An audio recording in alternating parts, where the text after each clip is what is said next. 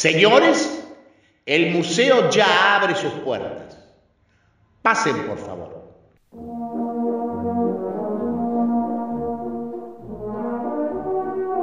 Museo Porcelanato, un museo radial donde ustedes van a poder disfrutar los mejores reportajes a artistas, curadores, coleccionistas, galeristas y todos los protagonistas del arte y la cultura.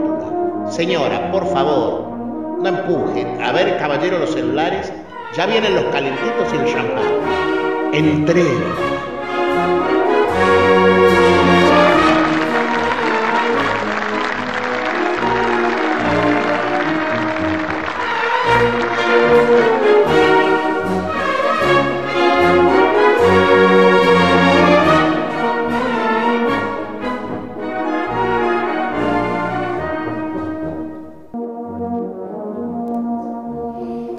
Esta era la, presentación del programa que no salió la semana pasada. Porque la cuestión es que íbamos a hacer un programa gramado, pero decidimos por un tema de que se nos cantó los gobelinos, volver al estudio y no hacer, digamos, algo com- compendiado y grabado. Por eso repetimos el programa número uno la semana pasada, por lo cual esta sería la tercera puesta en el aire, pero en rigor de verdad es el programa número 2. De cemento, de perdón, de por, Museo Porcelanato en www.cementoradio.com.ar, como todos los lunes, ahora de 19 a 21 horas, conducido por Jorge Porcel de Peralta, y hoy tenemos en el piso a un súper invitado, pero súper, que es Carlos Herrera, un artista de Rosario, uno de los capos del arte contemporáneo, siempre vamos a traer número uno acá, y por sobre todas las cosas es un gran tipo y una persona que tiene múltiples aristas que nos van a permitir conocerlo. Querido Carlos, ¿cómo andás? Hola Porchi, ¿cómo vas? Nene, un gusto enorme tenerte acá, porque la verdad que bueno, eso es lo lindo, ser cholulo con los amigos de uno, ¿viste? Admirar amigos, a gente que uno quiere, y aparte de compartir los afectos eh, y los grandes momentos de la vida, también eh, tener admiración y seguir la obra de los artistas. Ahí se cayó algún diente, no sé qué, atrás del estudio. Bueno, Carlos, bueno, viniste bien con el tren, Perfecto. desde Urquiza hasta Ballester. Así que en este momento, eh, bueno, contanos cómo van tus cosas, eh, en qué andas. Bueno, hace 10 años que ando por Buenos Aires. eh, 10 años ya. Yo soy rosarino y mm, me vine, si bien trabajé desde mis jóvenes comienzos, por ahí por el año 2000, eh, siempre trabajé en conexión con Buenos Aires, pero eh, fuertemente vinculado con mi ciudad en la, en la que viví, mm, bueno, toda mi vida, ¿no? Eh, y hace unos 10 años más o menos, se están por cumplir, me vine para Buenos Aires a mm, la beca Cuitca de Guillermo Cuitca y me quedé dos años en esa beca y bueno, me enamoré de la ciudad. Viste que desde la provincia uno mira mm, a Buenos Aires siempre con cierta, mm, no sé, como, como con cierto desconfianza de algún modo, ¿no? Como provinciano que uno es. Y bueno, decidí venirme mm, a, a hacer esa, esa gran beca con Guillermo y finalmente me quedé ya 10 años. Bien, eh, esos 10 años, ¿cómo te cambiaron? Bueno, en realidad, como te decía, como conocía mucho mm, eh, el sistema del arte, el, el- el medio, tenía ya muchos eh, amigos, colegas y demás, eh, me fue bastante fácil insertarme en la ciudad. Creo que lo que me- más me cambió fue mi relación con mi ciudad, con Rosario. eh, El arraigo, todo eso. Claro, yo, eh, digamos, tengo- tenía una, tuve una relación muy, muy buena con mi familia y con mi ciudad en Rosario, donde crecí me formé, acompañado de las instituciones locales, de gente muy querida, digamos, de la ciudad de Rosario. Y venirse a Capital implica mm, eh, una, una cuestión con el tiempo, ¿no? Con esta cosa del ir y venir, con estar presente eh, en los dos lados, ¿no? Que se empieza a hacer cada vez más imposible. Si bien es un viaje corto, son cuatro horas entre Buenos Aires y, Rosario. Eh, al principio lo hacía más seguido, después empecé a volver menos. Eh, trato de volver cada dos meses a la ciudad y hacer un poco un descanso de la locura de Buenos Aires que tiene tanto, que ofrece tanto, ¿no? Creo que lo más interesante de la ciudad es obviamente todo su panorama cultural, todo lo que uno puede ser, hacer y ser, además de las artes visuales, que obviamente es el ámbito en el que uno trabaja, pero todo lo que la ciudad ofrece a nivel estructural. Sigue siendo un frenesí pese a todo. ¿eh? Tal cual. Lo dice la gente que viene de afuera, es algo que uno no se cansa de repetirlo eh, es llamativo lo que tenés para hacer por día. Sí, y no solo, como te digo, en el, los ámbitos, en el ámbito de la cultura, que uno, bueno, por ahí está más entrenado, ¿no? Y le gusta ir a ver música, o teatro, o danza, sino que también la ciudad te ofrece lo que quieras en otros mundos, ferretería, iluminación, eh, lo que quieras comprar o acceder. Em, hay tracción para todo, ¿no? Hay grupos. Em, de cosas para hacer lo que uno desea, lo que uno quiera, ¿no? Eso es, sumamente interesante.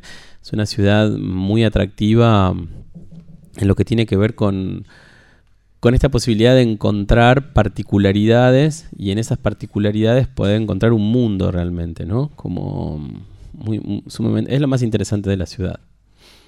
Sí, la verdad que Buenos Aires, bueno, en Rosario también hay bastante movida cultural, es como nuestra Chicago, ¿no? Eh, sí, bueno, Rosario tiene un legado alucinante, ¿no? Ya lo, conocemos en el arte, sobre todo. Es como que, em, disculpa que te interrumpa, em, Rosario, Montevideo son como dos espejos de Buenos Aires o dos ciudades que dentro de lo que es, digamos, el universo rioplatense juegan un poco con Buenos Aires, ¿no? Sí, Rosario tiene esa cercanía que es un poco como de, doble fuego, ¿no? Como de doble juego. Es una, una cercanía que, genera un montón de posibilidades, por un lado, y por otro lado, eh, nada, también genera sus distancias, eso que te contaba en un comienzo, ¿no? Cómo uno se, se relaciona eh, con la ciudad. La verdad que Rosario se desarrolló muchísimo, creció un montón en estos, últimos 10 años que yo estuve viviendo acá en Capital.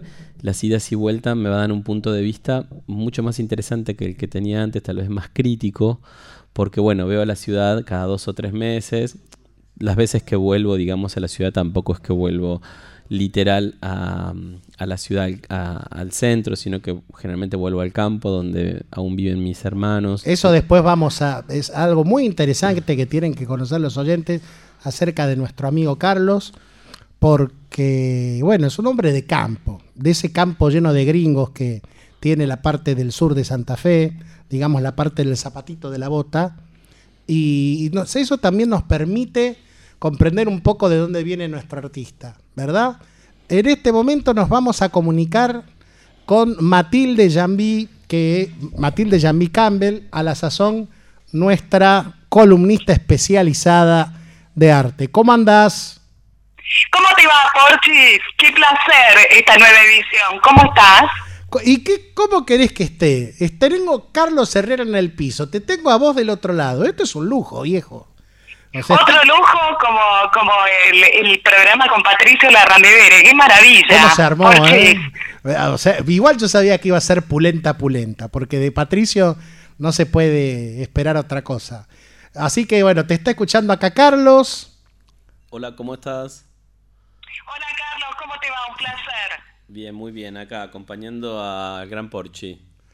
Qué bueno, qué bueno, nos une una, una bella misión. Así que bueno, rodeados acá de titanes, vamos sin perder más tiempo.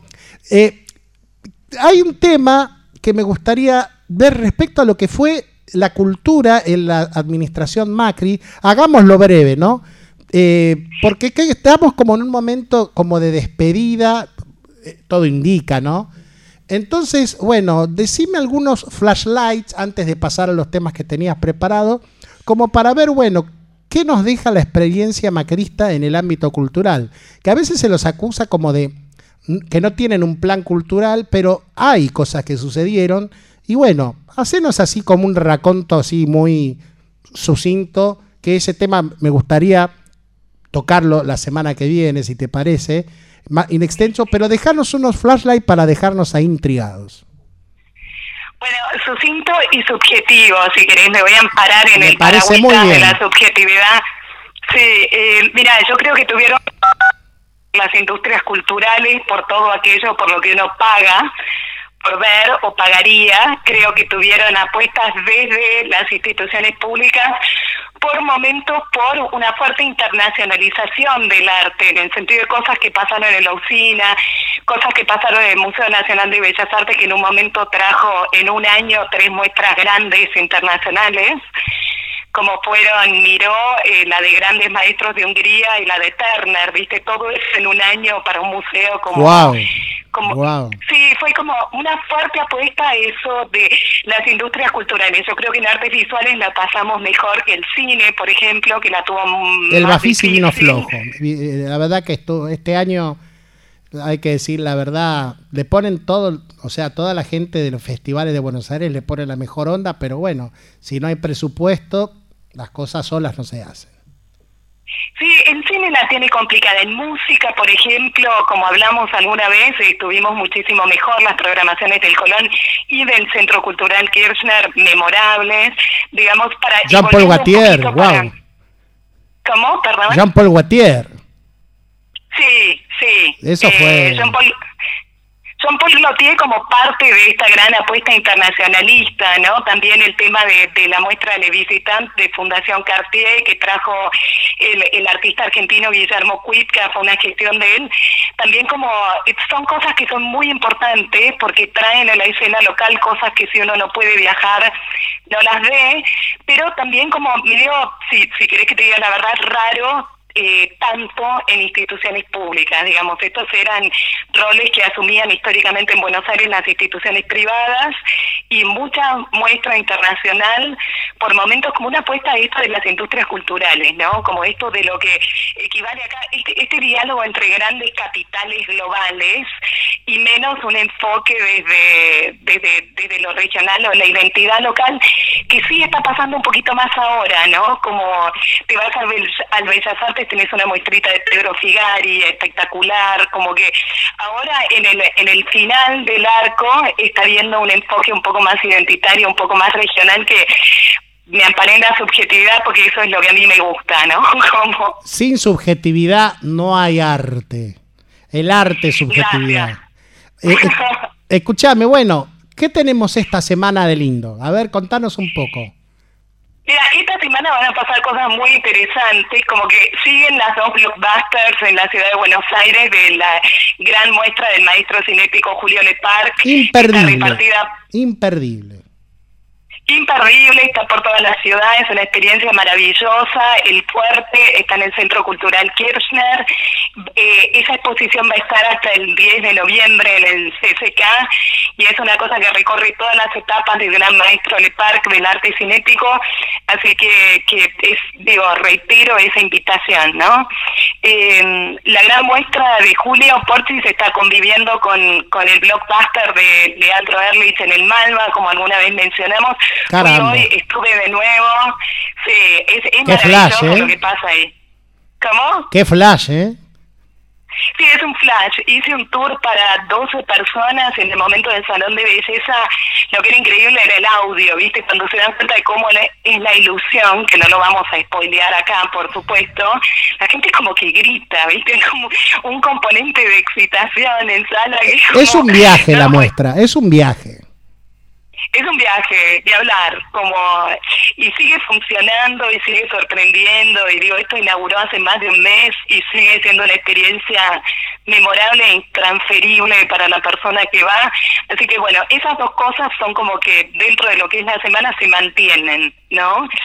Y mm, después tenemos a nuestra queridísima Jimena Ferreiro, eh, inaugurando como curadora una muestra muy importante en el Museo de Arte Moderno este jueves 26, que es la muestra de Alfredo Londaidere. El desaparecido vasco, Un gran tipo, además. Un gran tipo, el artista perfecto para, para la República Argentina, o sea, como para el desempeño en la ciudad de Buenos Aires. Yo escribí una nota sobre él en, en marzo y me acuerdo que, como yo no lo conocía, Alfredo, era, Alfredo, bueno, vamos a decirlo, pintor de base, hizo collage, hizo un montón de otras experiencias, gran docente, eh, una, una figura vinculada a la escena del Rojas de los años 90 acá, tuvo en pareja bastante tiempo con Alberto Goldenstein, que es un gran fotógrafo que formó a generaciones de fotógrafos, pero bueno, nada, por suerte, digo, esto, esto es una idea que cuando fallece Alfredo se gesta la idea de hacer una gran retrospectiva entre un montón de agentes del campo cultural local que estaban de acuerdo en que esto era lo que había que hacer y finalmente llegó el momento, así que esto es una fuerte invitación para, para todos los oyentes de Museo Porcelanato de, de que vayan este jueves a la inauguración de esta exposición, porque la verdad que Alfredo es genio y figura. Yo cuando escribí la nota dije, es perfecto, es perfecto como artista, es una perfección de trayectoria, de honestidad, de pertinencia, de, viste, muy emocionante su la, figura. La vamos a tener próximamente a Jimena, que nos pidió que esperemos que se inaugure esto, porque ahora está laburando a full, a full con esta muestra, como es de esperar. Yo ya la tuve de invitada este año en otra emisora, y bueno, fue una experiencia hermosísima porque es una persona maravillosa y aparte sabe y es un cúmulo de opinión, datos, información, etcétera, ¿no? Y este miércoles eh, tenemos a Flavia Darrín, que vamos a ver si la podemos traer la semana que viene también. Que el miércoles va a estar en Ruth Benzacar, ¿no? ¿Cómo, perdón? Este miércoles Flavia Darrín va a estar en Ruth Benzacar. Ah, espectacular. Sí, así que seguramente que ahí también nos veremos, porque va a ser otra de las muestras de la semana. Sí, sí, sí, sí. Sí, y eh, bueno, nada, esas cosas, esas cositas te quería comentar. Después el jueves también inaugura una muestra de, del fotógrafo Aldo Cesa en, en Mamán, que fui al taller ay, de vamos la semana todo. pasada. Sí, seguí, seguí. Pareció muy interesante y más allá de todo me parece que las fotos de César tienen tienen algo. Estuve mirando todas las carpetas de archivos de, la boca, viste, y de las, la tarea del, del oficio de fotógrafo me resultó muy muy grato. Y después la semana pasada también, esto no inaugura esta semana, o sea, de César sí inaugura este jueves en paralelo a Londaibere una muestra en Mamán, que son fotos de Aldo César sacadas con celular y que tienen algo muy particular porque se despegan mucho de toda su producción anterior, son como una rara avis estas fotos que van a presentar, pero después te quería comentar que la semana pasada también se presentó un libro bastante importante de Cristina Chivale. Buena amiga que- que nuestra, muy buena amiga nuestra. Sí, una gran editora, Cristina. Además, eh, presentó un libro muy muy poderoso que se titula El arte en tetas, en Pabellón 4, que eh, hace un raconto de 20 mujeres que han hecho grandes muestras acá en Buenos Aires, internacionales y nacionales, ¿viste? Pero la selección de mujeres que hay en ese libro son... ¿Querés que te, te, te digo algunas? ¿Te cuento? Mande nomás.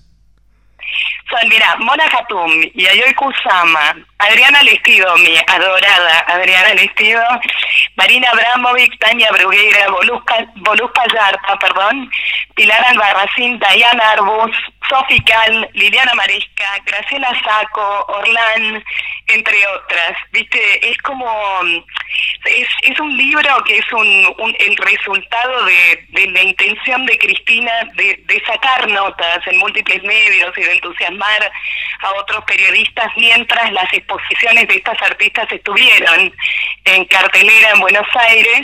Y tiene algo como muy precioso que más en, en lugar de reivindicar y, y proclamar lo que hace es describir a estas mujeres en todo su poder, viste, expresivo. Así que muy linda la presentación del libro, estuve ahí con Cris, me impresionó la selección de artistas y el título es eh, El arte en tetas, 20 mujeres artistas que cambiaron la historia del arte. Lo recomiendo, lo tengo acá, ya le entré y me parece un, un nuevo producto muy, muy bueno. ¿Quién edita el libro, che? Una herramienta. ¿Quién edita el libro, che?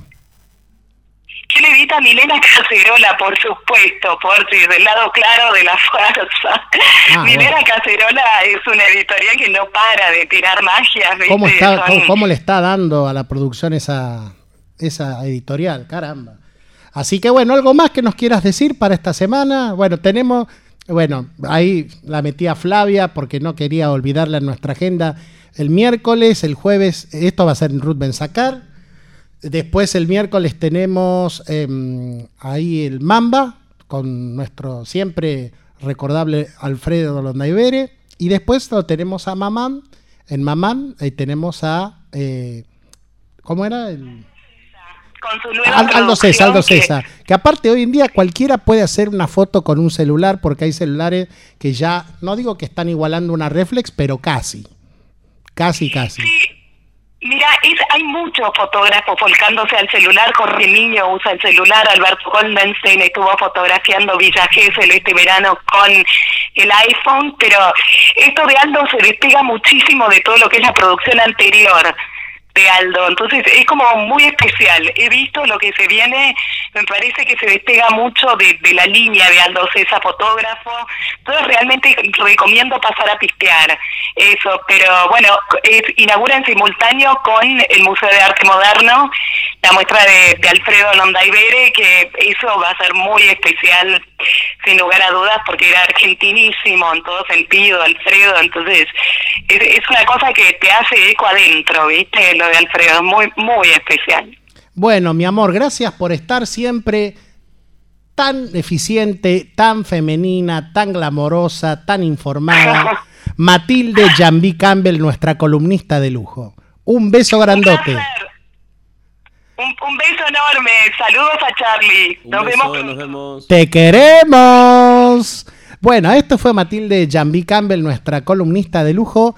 Vamos a hacer una pequeña pausita y después vamos a escuchar a nuestro querido amigo Carlos Herrera que está acá en el piso para que nos cuente un poco acerca de sus orígenes y de cómo ahí se fue proyectando hacia su presente glorioso en el arte. Luca Prodan, Osvaldo Civile, Batato Barea, Ricky Espinosa, Corneta. Mitos argentinos que forjaron un mito de acá. Cemento. Donde siempre pasan cosas de verdad. Nuestro viaje es enteramente imaginario. Basta con cerrar los ojos. Ocurre al otro lado de la vida.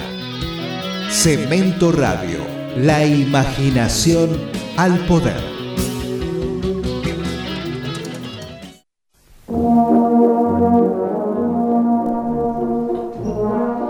Y así rápidamente, porque cuando uno la pasa bien, la hora se pasa volando, seguimos en Museo Porcelanato. Todos los lunes de, 20 de 19 a 21 horas, www.cementoradio.com.ar. Sabés que tenés la aplicación que te la podés bajar, Cemento Radio, en Google Play, en iOS, en Apple, y podés disfrutar de toda la programación en tu celular o tableta. Y acá volvemos con nuestro amigo del alma, Carlos Herrera, altísimo artista. Bueno, contanos un poco de ese comienzo en el campo, ahí en, la, en las llanuras gringas de Santa Fe. Contanos un poco de dónde venís. Bueno, eh, como cada vez más presente en, en mi obra, tal vez con por el paso del tiempo, ¿no? Con eh, como nos va pasando a todos, creo, eh, cómo las cosas de la infancia, de la niñez, de la adolescencia, se empiezan a hacer eh, cada vez más notorias a nivel reflexivo, ¿no? En lo que uno produce, cómo eso que fue fundante en, en la niñez o en la juventud, eh, cuando uno se va poniendo más grande, eh, empieza, a, empieza a verse, o uno lo empieza a ver, ¿no? Como, como un eco, como un remanente del lugar de donde uno viene y que es imposible de, eh, de, no ponerlo sobre la mesa, ¿no? Eh, con el tiempo. Es algo que me ocurrió eh, transitando, ¿no? Este mundo del arte, viéndome como, como autor, pensando en mis temas, por qué mis temas a tratar en la obra eran tales o, cómo se fueron radicalizando. Y sin duda toda mi, infancia y mi formación como eh, niño, adolescente, joven, que tuvo que ver con una vida de campo a las afueras de Rosario. ¿En qué localidad? En una pequeña ciudad que se llama Pérez, que tiene el, el ferrocarril Mitre, digamos, donde se producía eh, bueno, un, gran un polo de, producción de trenes, digamos, de fabricación de trenes. Em, una ciudad pequeña que ha cambiado mucho ¿no? con los años, eh, pegada a otro pueblito muy pequeño que se llama Soldini. Es justo el campo en donde vivo tiene... Eh, está pegado a Rosario, a Pérez y a Soldini. Es justo un suburbio, digamos, una zona de chacras. Mi abuelo viene de posguerra a radicarse en la Argentina.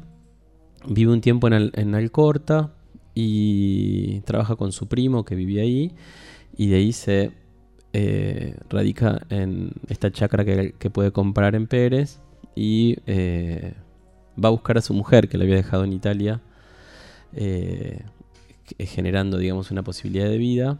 Y se viene con ella. Y ahí nacen mi madre y mi, y mi tío, su hermano. Em, y en este campo, digamos, vivió mi abuelo con su mujer, con mi abuela, vivió mi mamá y ahora vivimos eh, nosotros, mis hermanos y yo. Seguimos teniendo ese campo familiar. Mi abuelo vino con ideas de que tenían que ver con, con, el uso de la tierra, eh, sobre, básicamente con la floricultura, que era un tema que él venía trabajando en los viveros de la Toscana, en la zona donde él vivía, y em, decidió, digamos, en una pequeña chacra empezar a cultivar flores. Flores no como vivero, para viveros en macetas, sino flores para el mercado de flores, destinadas a florerías, para hacer regalos, ¿no? Em, coronas, ramos. Casamientos.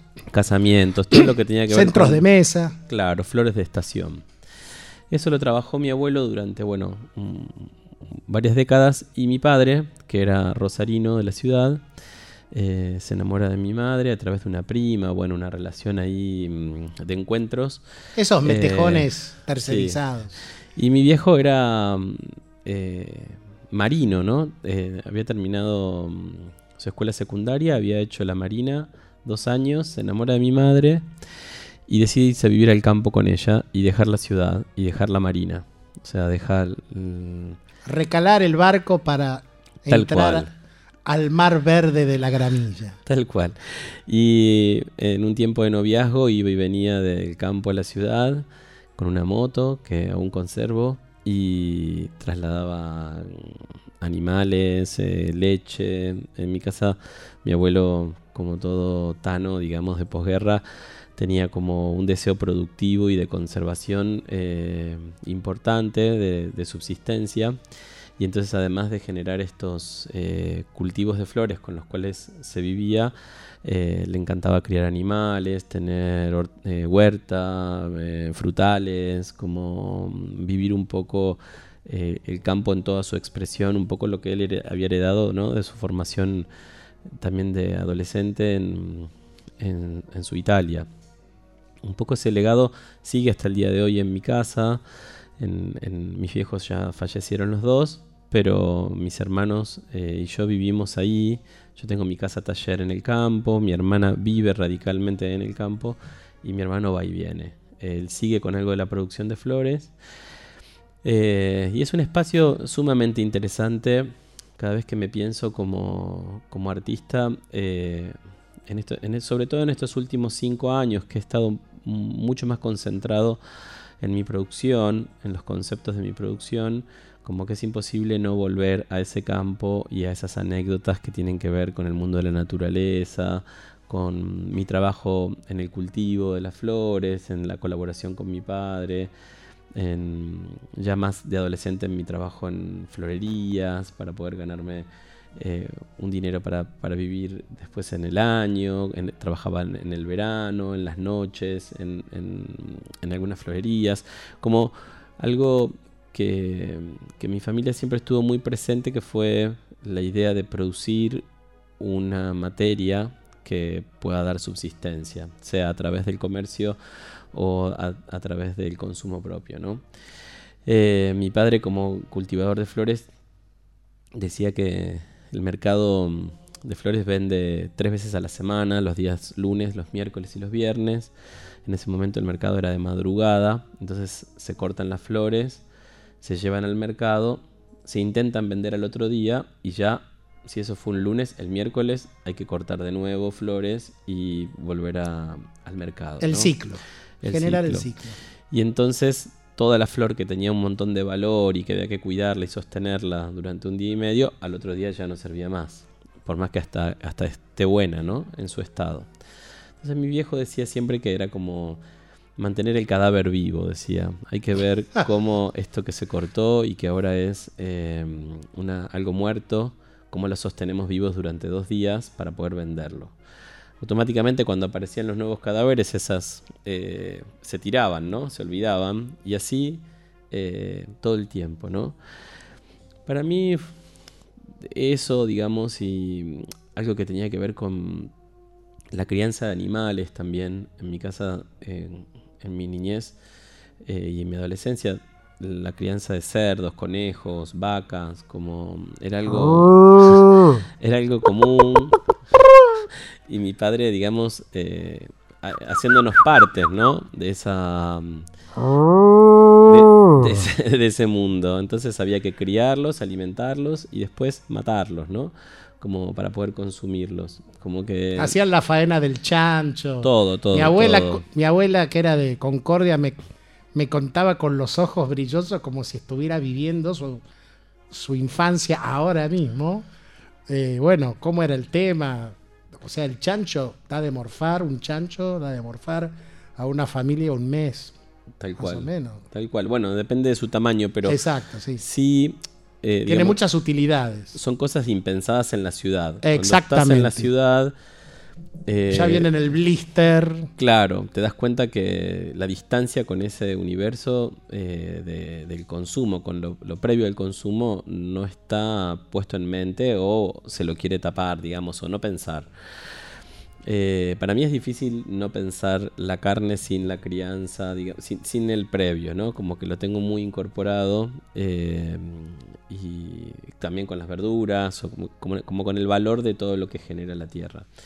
Em, con los procesos, con los tiempos, los ciclos, como decías antes. Para mí eso es, ha sido muy mm, fundante, muy, muy marcado, como también la religión, que siempre en los campos y en los pueblos pequeños son puntos de conducta como muy marcados y que después uno tiene como que desandar o de construir o encontrarle la forma, sobre todo cuando uno trabaja en las artes, eh, cómo, cómo pensarse, ¿no? Eh, Todo lo que uno venía sosteniendo, de repente, por ahí deben haber momentos de... ¿Y ahora qué hago con todo esto que yo venía pensando? ¿no? Claro, claro, cuando se confronta sobre todo con el, con el ámbito intelectual, ¿no? que es en el, en el ámbito en el que uno se empieza a relacionar.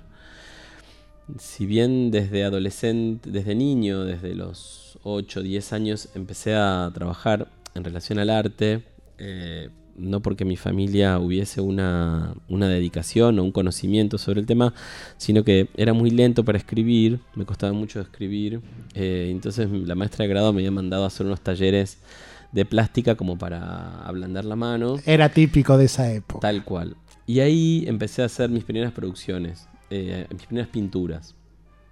Y le voy, a, hacer corto, pero mi padre, que era un, inquieto también, eh, yo pintaba las flores que mi viejo producía. Se producían flores en mi casa, yo las ponía en un florero y las pintaba. Básicamente es lo que hacía. O algún paisaje de afuera, del hogar y demás. Como que durante varios años hice eso. Mi padre en una movida lleva uno de estos cuadros míos a una florería muy recoleta de ahí de Rosario, muy de las más importantes a las que él le vendía. Le lleva mis pinturas porque él ve que en las paredes de la, de la florería había pinturas de flores. Se las lleva para que las vea y justo ese día pasa un gran pintor rosarino que se llama Ambrosio Gatti, que ya ha fallecido, eh, ve esas pinturas mías y pregunta de quién son esas pinturas. Estaban puestas apoyadas ahí en el borde, ni siquiera estaban colgadas. Entonces le dice que quería conocer a ese artista. Entonces, mm, el florista, este eh, el dueño de la florería lo llama a mi padre. Y mi padre dice, llevé unos cuadros a la, a la florería, no me había dicho nada a mí, yo medio me enojé en un, en un comienzo. Bueno, la cuestión es que vamos a la casa de Ambrosio Gatti, llegamos ahí, tocamos timbre y mi padre se pone a hablar con, con él. Y Ambrosio todo el tiempo pensaba que el pintor era mi padre, no yo. Eh, estamos hablando de hace mucho tiempo, mi padre Claro, debe haber sí. tenido la edad que tengo yo ahora. Y, y entonces en un momento mi papá se da cuenta, o no entendía lo que le estaba diciendo. No, el que hizo las obras es el nene. Claro, y entonces. Ambrosio me mira y dice, no, yo con eh, jóvenes no trabajo. Cierra la puerta y nos tenemos que ir. Nos vamos caminando y mi padre me dice, bueno, viste cómo es la vida, me trata de dar como una suerte de, de enseñanza de eso. Yo re enojado, ¿no? Como... ¿Cuántos años tenías? Yo tenía 10. No, tenía 13 Mm. a esa altura. A los 10 empecé. Y entonces hacemos 50 metros y escuchamos un grito. Señor, señor, vuelva. Me llama, nos llama y me dice, bueno, vamos a hacer una cosa. Yo necesito a alguien que sirva el té. Si su hijo quiere servir el té, yo le doy unas clases eh, a, canje. Debería venir todos los miércoles de tal hora a tal hora. Eran casi las 5 de la tarde. Entonces mi papá me dice, ¿vos querés servir el té? En mi casa el té había sido hasta ese momento para enfermos, ¿viste? El té con limón el- nunca había sido un, un- La buscapina. Oh, ta, ta. Oh, haberlo dicho. nunca había sido una Claro. mm, un- un- una digamos un tomado como, como era, ¿no? El, el servicio del té. Y entonces le dije, sí, me, me quiero quedar. Y me quedé, y ahí eh, me quedé cuatro años eh, acompañando en los primeros años el servicio del té, que fue donde aprendí eh, un poco de la clase, digamos, de la ciudad rosarina. En este taller iban personas de la ciudad, digamos, eh, que no tenían que ver con mi condición social ni demás, pero que tenían un montón de modismos que tenían que ver, eh, bueno, con el arte en general. Ahí aprendí de música clásica, aprendí de pintura. aprendí socializar a, a también, socializar y a servir el té, que es algo que me, Ah, que me fascina hasta el día de hoy, eh, el haberlo aprendido. Que en esa época se usaban como unas cucharitas con agujeritos para el té de hebra. Tal cual. tal Era cual. todo, un, había todo un arsenal de. Sí, era, era un taller que iban, más de la mitad eran mujeres, entonces había una cosa con lo culinario también, ¿no? Con lo que traía cada una que había hecho o que había comprado en tal o cual tienda de la ciudad, como que... Otros tiempos, por otra parte. Y sí, y empezar a entender... Otra calma también. para mí una ciudad que yo desconocía. Imagínate, yo viví en el campo hasta la- terminar la secundaria y esto había sido previo, había sido en la época de la secundaria y yo iba todos los jueves al taller de Ambrosio, cinco horas a trabajar y en un momento me iba a servir el té. O sea que fue para mí mm, una construcción sumamente interesante, la de la ciudad, la de la pintura. O sea, pinté muchos años sobre tabla, pintura clásica de flores, paisajes y demás.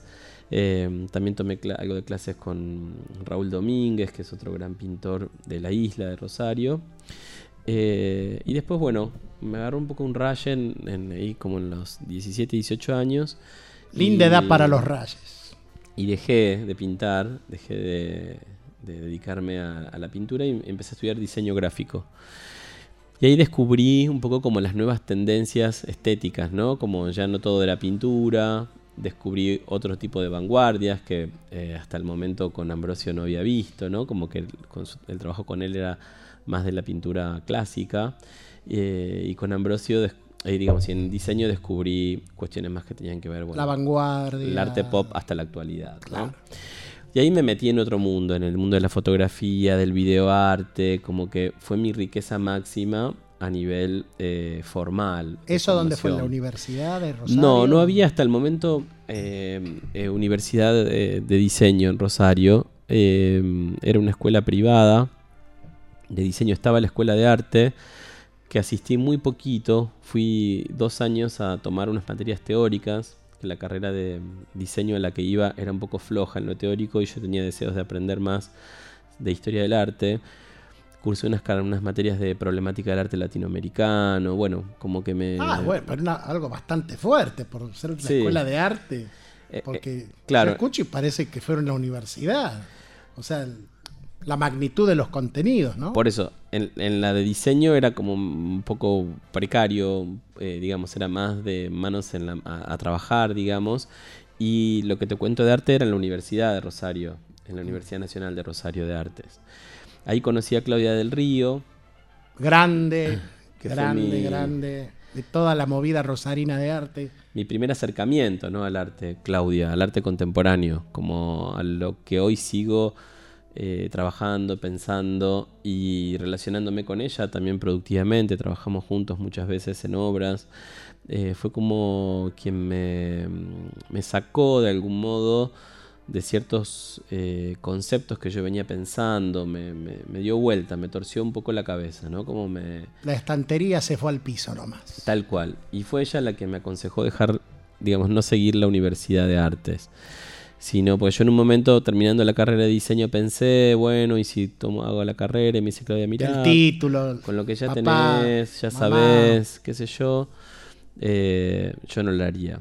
Así que ahí seguimos una amistad, como te digo, que hasta el día de hoy eh, conservo y también producimos juntos, ¿no? Eh, con Claudia seguimos haciendo... Una de las exponentes más sólidos de lo que podría denominarse la trova Eh, artística visual de Rosario. Y bueno, Claudia pensala en su contexto, en su momento, ¿no? Eh, con Daniel García, con Graciela Saco, como, eh, bueno, con Tucumanar, si querés también, si bien no estaba vinculada directo con el proyecto, pero sí son, esa es su temporalidad, ¿no? Yo ingresé después de la camada de mm, Román Vitali, Fabiana Imola, como que yo vengo después, digamos. Grandes amigos como más de la mano de la gestión de Fernando Farina en eh, Museo Castañino Macro, como quien se ocupó de promocionar el arte rosarino en el país, ¿no? Eh, vengo más desde ahí. Mezclé un poco todo, creo, por chi. Bueno, mira, vamos, así te relajas un poco y también vamos a poner un toque femenino. se está mostrando en la Galería Mite una obra muy linda, Carlos, eh, son tres chicas eh, que quiero mucho, Laura Códega, Marisa Rubio y Mariana López. Es una instalación gigante que se llama El Bar de la Rosa Perdida.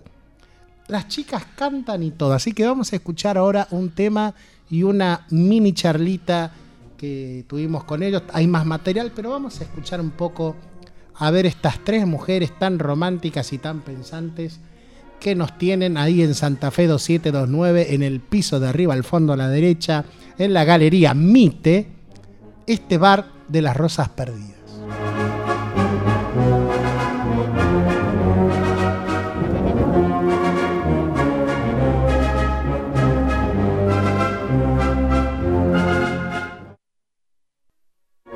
Volvemos en el bar de la Rosa Perdida, en una mesa cómodamente donde el gallego nos está preparando unas ginebras, acá en Mite, Santa Fe 2729, patio del Liceo.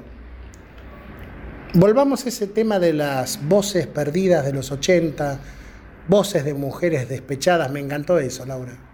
Eh, bueno, eso, ¿no? Que, la, muestra, además de, tener a estos personajes femeninos en crisis, em, toma, toma las voces de estas mujeres de los 80 que claramente estaban hartas de todo, eh, porque así lo muestran en las canciones, para dar eh, como eh, materializar un sentimiento de época y que de alguna manera hoy ya también llega a a un lugar más allá, ¿no? Del despecho de la mujer de los ochentas o, o en los setentas también las canciones que, tenemos acá en la Rocola, videos de mujeres de los setentas, eh, también tienen otra tónica muy distinta a la de las 80, después los 90, los 2000. Y después nuestras propias canciones. Acá estamos nosotras, ¿no? Como con otro, un sentimiento muy distinto.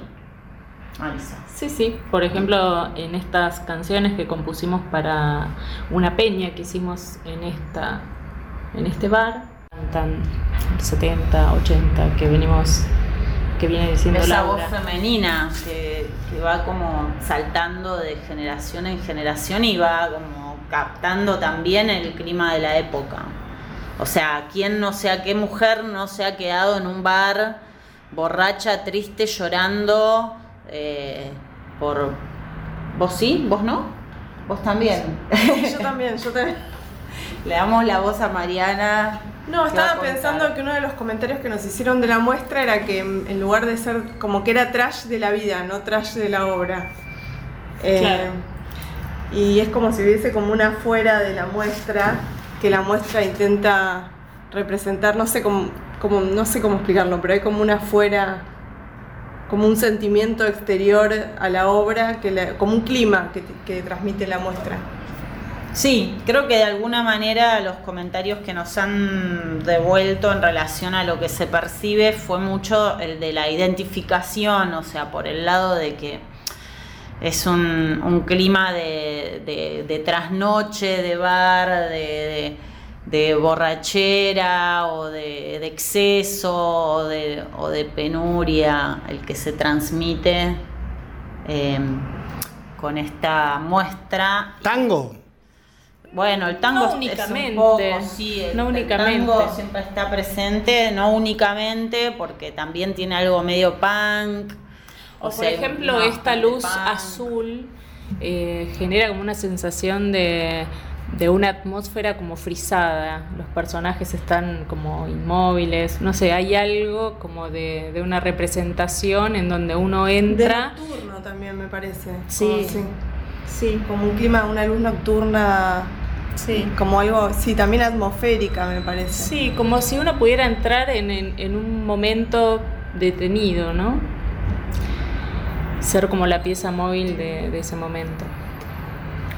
A mí también me llamó el tema de la luz porque incluso, no tanto ahora, pero los bares porteños tienen esas luces, los tubos fluorescentes que dan esa cosa de carnicería, hospital, heladería, ¿no?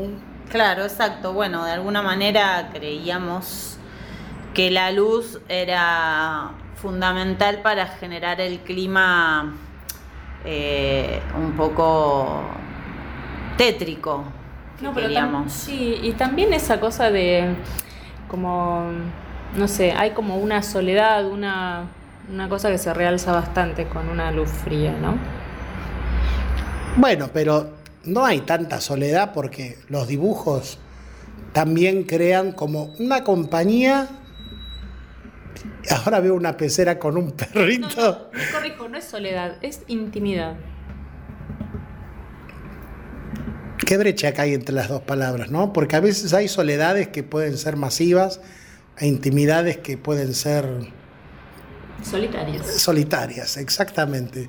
Pero los dibujos de alguna manera creo que vienen, en primer lugar, siento como que acompañan un poco, como que cortan para que la soledad quizá no sea tan, tan violenta, y a la vez cada uno de ellos es un universo en sí mismo, es como si fuera historias. Sí, son ventanas. De alguna manera los dibujos son ventanas a distintas historias. Un poco como hay una raíz eh, literaria en el proyecto. eh, Y los, dibujos son también. relatos. Cada uno tiene sus reglas distintas, digamos, de construcción. Son como bastante lógicos en algún punto. Como que tienen como lo- inventan como lógicas cada uno. De los dibujos. Sí, de los dibujos. Y de los escritos Y también. de los escritos también, sí. Bueno, porque hay, no sé eh, si, si lo hemos dicho antes, pero hay una serie de relatos cortos que están escritos en las mesas de los Del bar. del bar. Que se estilaba antes, escribir cosas Como en los en las mesas. En los baños sí, no al aborto por el orto, salven a los inundados Aquaman, qué sé yo. Y algunas cosas más líricas también, ¿no? Como Sí. mensajes a un futuro incierto. Sí, mensajes de amor o de odio, algunos mensajes políticos, teléfonos, números de teléfono. Si quiere que a usted le hagan un buen pete, llame al y ponían el teléfono de alguien. Ese lo escribiste vos. decí. No, no. Eran bromas colegiales que se hacían o no tan colegiales, algunos eran no grandotes, pero me acuerdo que algunos baños eran realmente un ensayo antropológico, ¿no? Sí, como un diario íntimo popular. Es como el diario íntimo. Bueno, esto también tiene Lo algo, el diario íntimo en el Es lo lugar público, lo Claro. íntimo en lo público. Como el diario íntimo aparece siempre o en la mesa del bar o en, el- en el- la parte de atrás del colectivo, que se lee mucha escritura. Eh, En los asientos del Sí, en colectivo. los asientos de- del colectivo, en el cuero, escrito con liquid paper. A eso creo que se refieren Eh. con el trash de la vida, ¿no? Y no con una obra trash. No, claro. O con el lado underground de la vida, porque esto es como un poco el lado... Nosotras somos muy underground las tres. Somos punk, Algunos más que otros. punk y underground. Sí, sí, sí. Somos las- los tres puntos cardinales de lo underground. Y Mariana y Laura somos muy, muy underground nosotras. O sea, conforman... Nacimos, nacimos en los 70. En los subterráneos. Somos, somos la- com- compartimos una generación, sí, claro que sí. Claro, somos hijas de, del- De las viudas e hijas de rock and roll. de la sí de los 70 o sea, te- tenemos nuestra historia hemos visto como la vuelta a la democracia vivimos esos momentos. O no como que se, en esa época se vivía algo que ahora ya no se vive que es como la idea de la libertad como que ahora esperanza, por esperanza, porque en esa época yo tenía 12 años, 13 años, y bueno, y había una época de esperanza como decir, bueno, qué suerte que me tocó vivir la mejor época de la historia argentina. Ahora mi conclusión es opuesta, ¿no? Pero bueno, digamos, hay algo de desencanto también en el bar, y eso tiene que ver con la situación del país o no? ¿O es un desencanto específico de la historia o no hay desencanto directamente? Lo que pasa es que el desencanto no necesariamente tiene que, que deberse a una cosa puntual, como ser la crisis de este momento del país. Es como un desencanto que va más allá del tiempo y del espacio, ¿no? Bueno, en general, como que si no te desencantás sos un boludo, porque justamente desencantarse tiene que ver con Convivir, no... ¿no? Con- y sí, con, con la experiencia. Aparte, gracias a eso es que podés generar un nuevo encantamiento. el propio también, o que o Claro, para sí, sí. crear, para construir, para hacer cosas, tenés que como ser un poco iconoclasta. Eso significa romper lo que, lo que está, digo, como desde, al menos desde la desde la ingenuidad o desde la creencia de que lo que se te ofrece, por ejemplo, nosotras desde el arte o desde la cultura, a nivel cultural, a nivel eh, desde donde uno se puede como enriquecer con la cultura, bueno, hay que romper un poco lo que por ahí desde ciertos ámbitos te dicen que te va a gustar para hacer lo propio y decir, no, yo elijo hacer esto otro. No sé, digo, los medios masivos, la televisión, no sé, bueno, por ahí a vos se te ofrece eso como producto cultural que se supone que te, que te enriquezca espiritualmente y por ahí no, no, no, necesariamente eso te pasa, ¿entendés? Que romper con lo que hay para hacer de nuevo y para romper con lo que hay te tenés que desencantar de eso, que es lo que viene dado. O sea, el desencanto es elemental para, para ser una persona pensante y, O cre- para- y creativa. Como para tener un movimiento, porque si uno vive encantado por una misma cosa siempre, termina siendo como una especie de roca. No sé. es- Ah, Una especie de nabo. Es rígido, claro, como que no, no va mutando, no hay fragilidad, no hay Claro, nada. me parece que en el movimiento ese desencanto vendría a ser como una muerte, es necesario Claro, para, para que, para que se regenere la vida. sí. Bueno, o sea, llegamos a la conclusión de que nuestra muestra habla del desencanto. Sí. Podemos decir El bar de la rosa perdida. ¿Quieren escuchar un vals? Sí, pero A ver, a ver, a ver, a ver.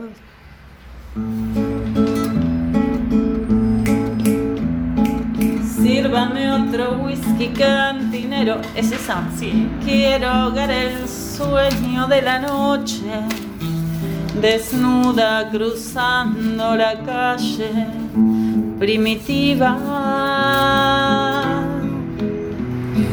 pisaba las veredas marrones, el piso frío y la vergüenza. Perdón querida, no voy a ofenderte, esto es un sueño, quiero despegar. Un motivo para levantarme, creo que el whisky me puede ayudar. Sírvame otro whisky cantinero, primitiva. Cuando estoy sola me siento una flecha que cruza el cielo sin humildad. Soy un pájaro incómodo, primitiva. Soy agua fría sobre agua caliente, soy un ángel, un punto en la pared. Perdón querida, no voy a ofenderte. Esto es un sueño, quiero despertar. Primitiva. Bueno, Estamos en el bar de las rosas perdidas. El gallego nos trae un cortado a cada uno y un triolet con quesito, maní y salamín. wow, qué rico, Porchi. Desde la pecera del bar nos saluda un pichicho multicolor que solo habla noruego, por lo que realmente si yo supiera noruego le haría un reportaje al perro salchicha, pero bueno, lamentablemente no domino esos idiomas. ¿A ustedes se les ocurre que el arte es un idioma también? Sí. No un lenguaje, porque ahí pasaríamos en un tema un poco académico.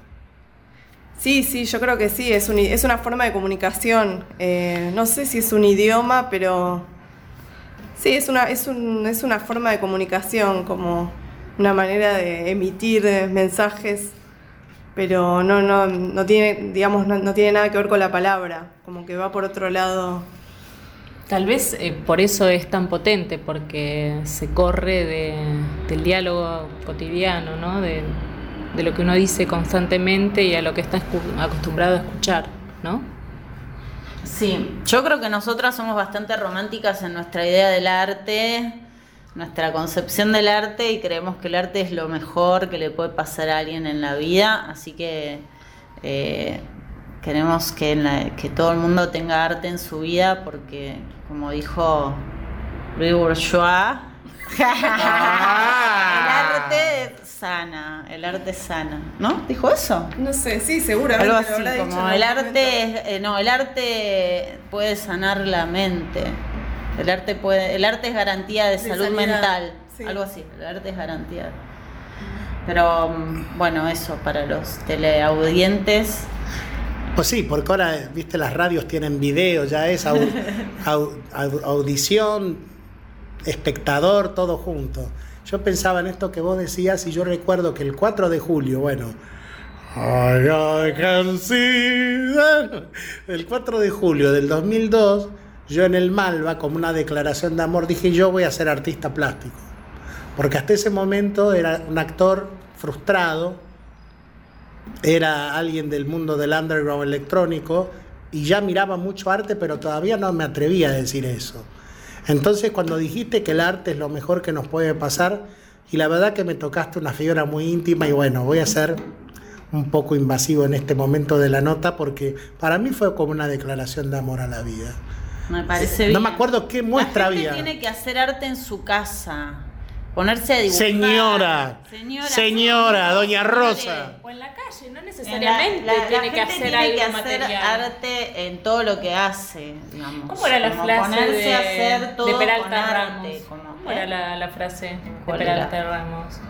Eh, Respiro el arte. No, ¿Cómo no, era? no. Ministerio- el arte, Ministerio un de artista Arte. es aquel, no, no, no, Ministerio algo así como un artista es aquel que puede vivir la vida, que sabe vivir la vida maravillosamente. ¿Les puedo tirar una frase de Peralta Ramos? Sí, Al que yo lo conocí, de hecho somos parientes. claro. Entonces, yo me acuerdo que con, le vendimos un departamentito y de ahí quedó la relación con él. Yo después no lo vi, en la adolescencia, con la primavera alfonsinista, yo empezaba toda la cosa de consumir cultura. Entonces fui al Recoleta y él me reconoció y yo lo vi. Entonces me invitó al Florida Garden y me dijo, te voy a presentar a un amigo que te está esperando. ¿Quién es? No lo veo. ¿Quién es? El sanguchito de pavita. Ah. o sea, tenía esas cosas de ser un, tenía esas cosas de ser niño Ay, qué rico. y de, y, y de vivir, de vivir el arte, pero quiero decir, tenía esa cosa fina, realmente fina, pero a la vez de ser divertido y de ser niño. ¿No será que ahora en este momento donde hay, la gente está con el ceño fruncido, chocándose en la calle, no nos hará por ahí? Es una vieja idea que yo tengo de hacer un festival de arte que un día todo el mundo salga a la calle y haga arte simultáneamente. Qué ¿no? buena idea, Porchi. Hay que hacerlo. Pero no con una mediación, viste, la Secretaría de Cultura auspicia, no. No, que no, sea algo, viste, como Burning Man en Estados Unidos, viste, que en un desierto, no, no tan salvaje, pero que digamos la gente salga y... Tanto calor. viste, pero algo así, ¿no? Sí, como sería hermoso que la gente pueda sacarse esos prejuicios de no sé dibujar, No, sé pasa es que hay una pintar, idea- y todo el mundo idea- pueda como probar de qué se trata. Hay una idea sobre el arte bastante solemne que hace que la gente se aleje del arte y que el arte se aleje de la gente. Como Sí, solemne y a veces snob también, Maro. Porque Hay varias visiones. como, también se puso muy de moda como en una cosa medio de querer pertenecer como a una especie de élite, ¿viste? Como que el arte también siempre de alguna manera también está asociado como a... Pero eso, esa visión más snob más tiene snob. que ver más con las personas que ya están en cierta manera relacionadas con el arte. sí. Después hay muchísima gente, que es un porcentaje mucho mayor, que ni siquiera llega a esa idea snob. Se queda con una idea más solemne, en donde el arte es el cuadro de tal en tal museo. Y no puede comprender como otro, no sé, otras maneras de, Sí, la de mejor manera también de acercarse al arte es hacerlo. Como que, como que hay algo muy bello y muy sanador y muy, como muy eh, útil para la vida, que es como la práctica del arte. O sea, mirar y ver obra, ir a muestras y demás está buenísimo.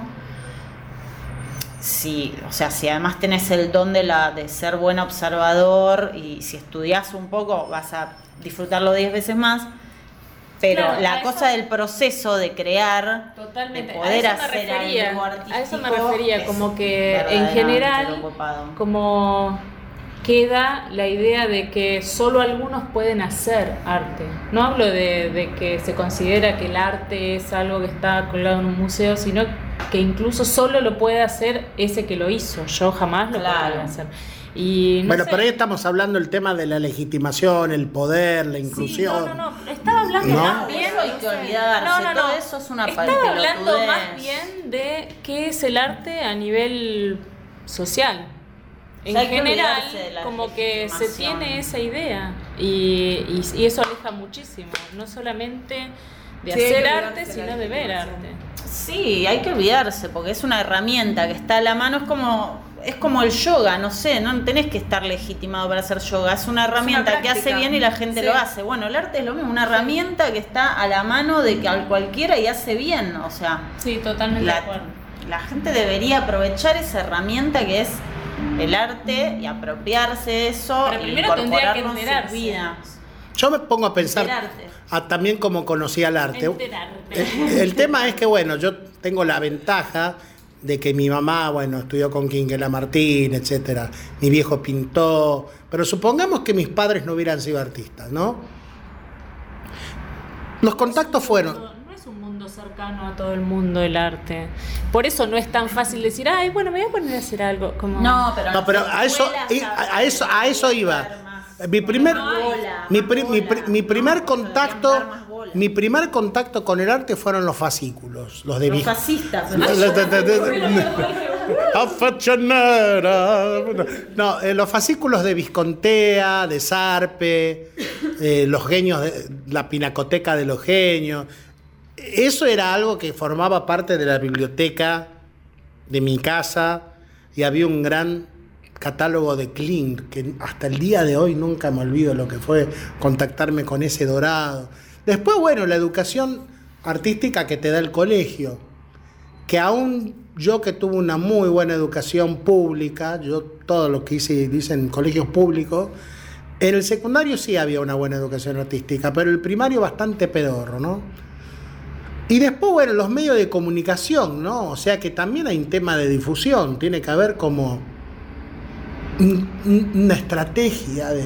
En las escuelas tendrían que enseñar cosas re diferentes de las que enseñan, o, o darle más bolas a, a cosas que, que, tienen que ver como con la expresión personal y como con el cuidado del espíritu y del cuerpo, ¿viste? Como que está muy desfasada la educación, porque en definitiva la gente estaría mucho más feliz si, si le enseñaran a, a, encontrar herramientas de, de, como un poco de autoayuda. El arte es muy de el arte es como una herramienta de autoayuda verdaderamente, como que te ayudas vos a, a, a encontrar una manera de agenciar tus problemas con un lenguaje que no es eh, el el, el, cotidiano. El, el, cotidiano, exacto. Entonces es liberador.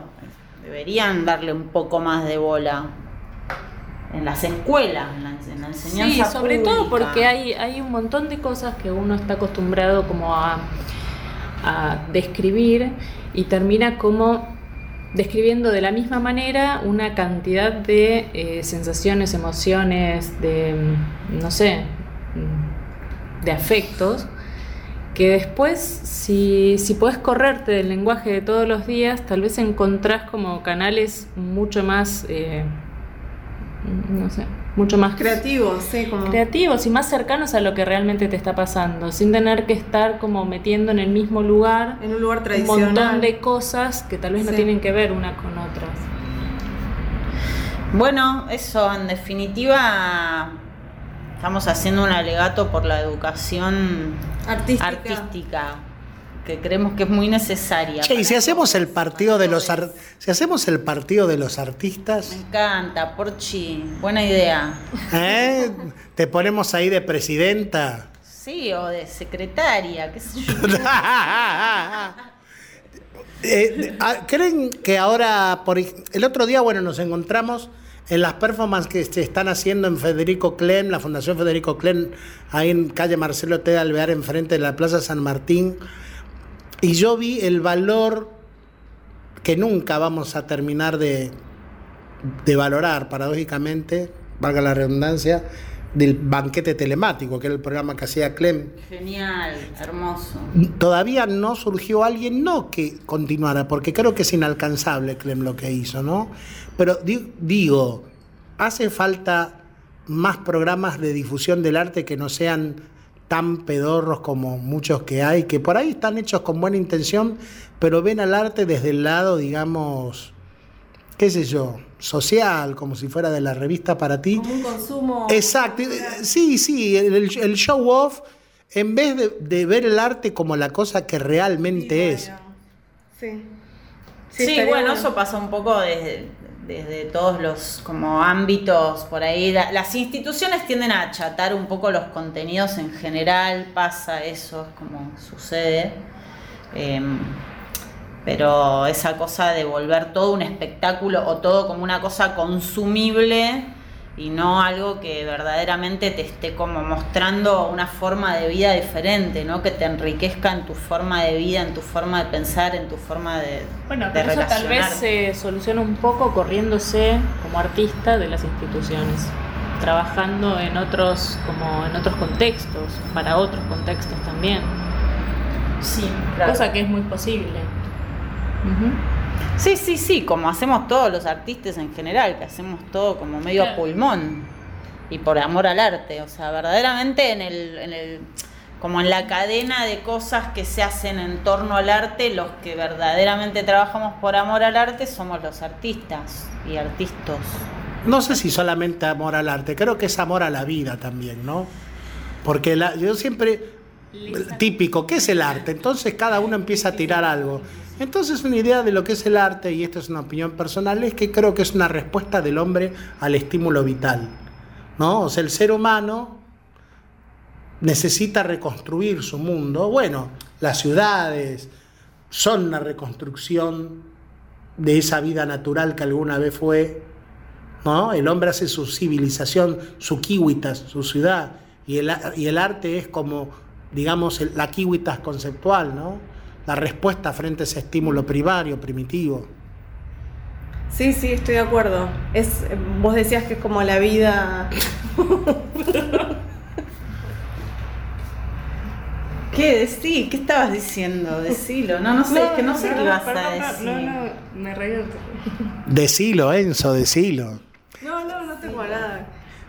Como se ven, no hay que ser un genio para darse cuenta de que estamos con tres adorables artistas, no por ello menos rigurosas, menos virtuosas, trabajadoras, profesionales y todo lo que se pueda relacionar con el carácter, con el trabajo, con la tenacidad, con la lucha. Estamos hablando de Marisa Rubio, Mariana López, Laura Códega y estamos en el Bar de la Rosa Perdida. Una muestra que se está mostrando, valga la redundancia y la repetición pedorra, en Galería Mite o Mite Galería, Santa Fe 2729, entras, subís la escalera y al fondo a la derecha hay una galería y vas a ver un bar. Vas a ver un bar y bueno, tenés que venir a verlo. ¿Hasta cuándo va a estar la muestra? Creo que 26, 28 de, 28 septiembre. de- Van a ver algunos... No. No, de septiembre. Van a ver algunos... van- el 21 no piensan hacer nada acá. Estaría bueno... Vamos a hacer un concierto.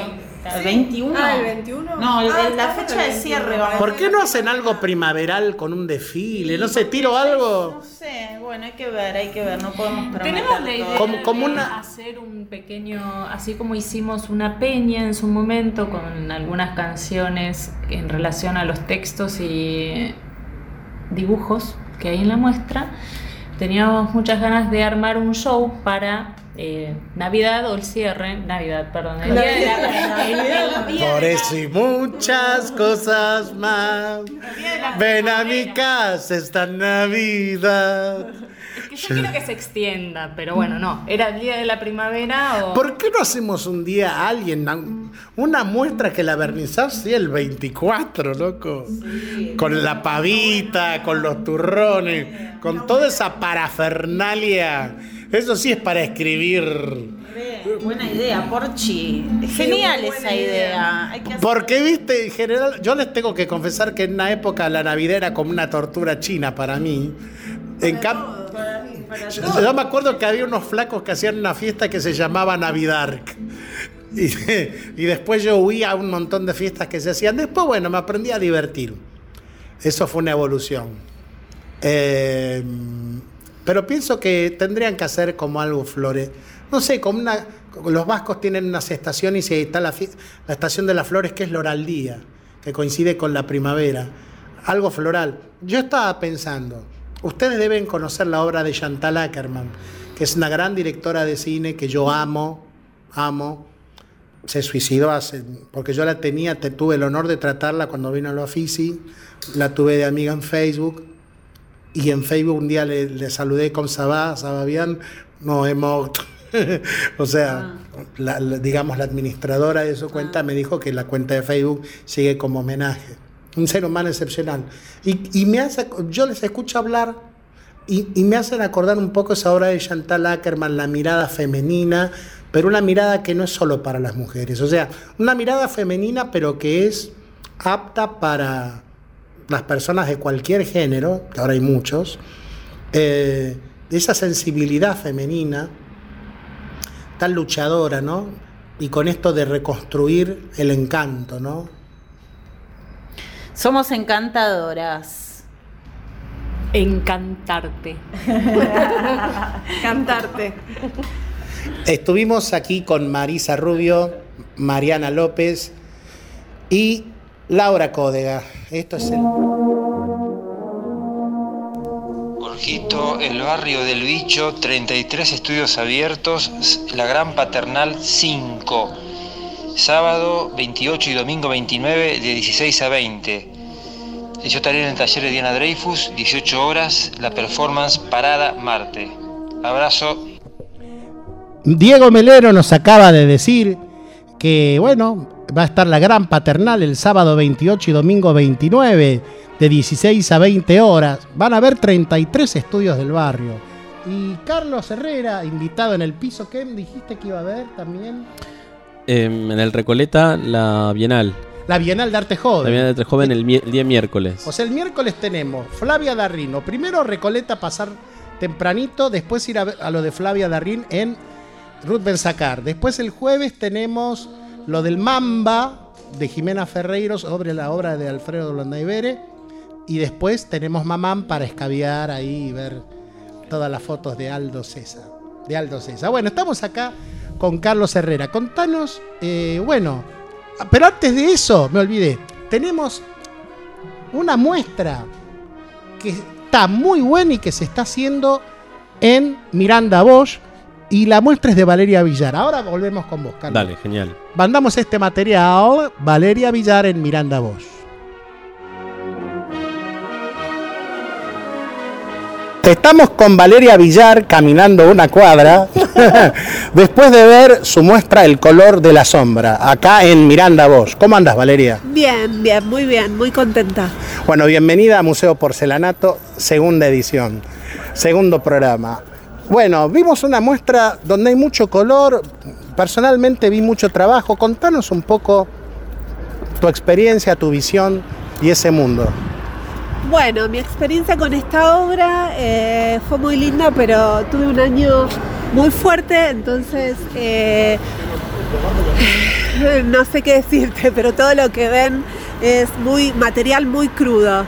Hay mucha imagen abajo de pintura eh, y arriba tenemos una sala de dibujo que está más aireada. Y bueno, me gustaría que vengan a verla para ver eh, qué opinan sobre eso. No, no quiero decir más. No hay que spoilearla tampoco. Sí, mirá lo que son las interpretaciones o las creencias. A mí me pareció algo elaborado, ¿no? O sea, algo de mucho, o sea, como algo fatigoso, ¿viste? Pero el tema es, em, ¿cuánto tiempo te llevó? ¿Cómo fue el tema del curador? ¿Quién es de esta muestra antes que nada? Eh, me ayudó mucho Sergio Bazán, que fue Ah, eh, sí, gran, gran maestro. Eh, y bueno, sí, fue un trabajo de un par de meses previos, pensando en un formato y pensando en armando muchos bocetos que ahí en la muestra están participando. Y bueno, eso. En un momento como el actual, y ya terminamos, eh, ¿qué significa ser artista y qué significa trabajar como artista hoy? ¿Y qué le recomendarías a la gente que está en este momento empujando el ser para Sí. poder efectuar las cosas? Bueno, ser artista es como eh, lo mejor que te puede pasar en el mundo. eh, y es eh, serlo o no, no se puede, es algo que no se puede evitar. Eh, mi caso, pintar es algo que no, lo, no puedo dejar de hacerlo. Así que bueno, nada. Eh, Bueno. el texto lo escribió una amiga muy querida, escritora, Vanessa Salatino, eh, una genia y es muy íntimo. Y bueno, eso. ¿Hasta cuándo está la muestra? Eh, dura un mes. eh, estamos en septiembre, octubre, fines de octubre. Bueno, ya entonces saben que los que quieran venir a ver la obra de Valeria Avilar están eh, más que invitados acá a Miranda Bosch, Montevideo 1723, hasta el, repitamos. Eh, fines de octubre. Bueno, muchísimas gracias. Gracias a vos.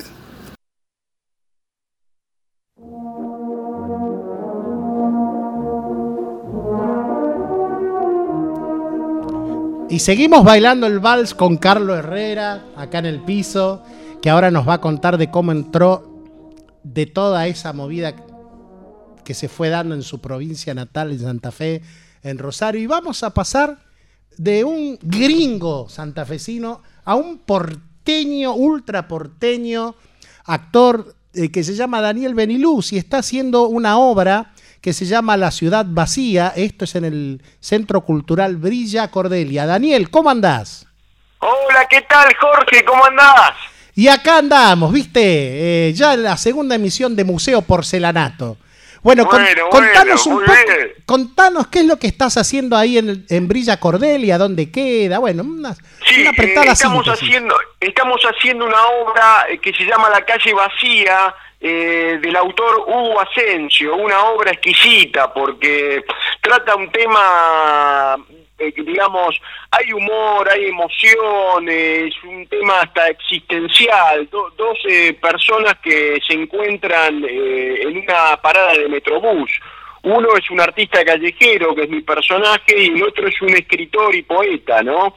y se encuentran ocasionalmente y va, va a suceder, eh, digamos, un vínculo entre ellos donde van a ir pasando por, por distintas situaciones, ¿no? Desde hasta discutir y pelear, hasta hacerse amigos, a transitar por distintos temas, ¿no? Que, que se va a dar, ¿no? Porque en el fondo los dos son seres eh, desamparados, con, con cierta soledad existencial. El artista callejero es el que le pone el optimismo y el otro es un ser un poco más eh, oscuro, más este, difícil de descifrar, ¿no? ¿Quién es el Y actor que te acompaña? ¿Cómo? ¿Quién es- ¿Con quién actúas? Actuó con Gabriel Daneri, el director y autor es Hugo Asensio y en la asistencia de dirección está Mirta Wostiuk. Eh, hemos conformado un equipo muy muy bueno de trabajo y realmente bueno estamos estamos contentos. El sábado hacemos la quinta función y bueno yo quería decir que esto se está dando como vos dijiste en Teatro Brilla Cordelia que está en Perón 1926. Esto es Perón y Ayacucho, Jorge. ¿Las funciones son? Son los sábados a las 21 horas, un buen horario. Y precios populares, ¿no es así? ¿Cómo? Precios populares.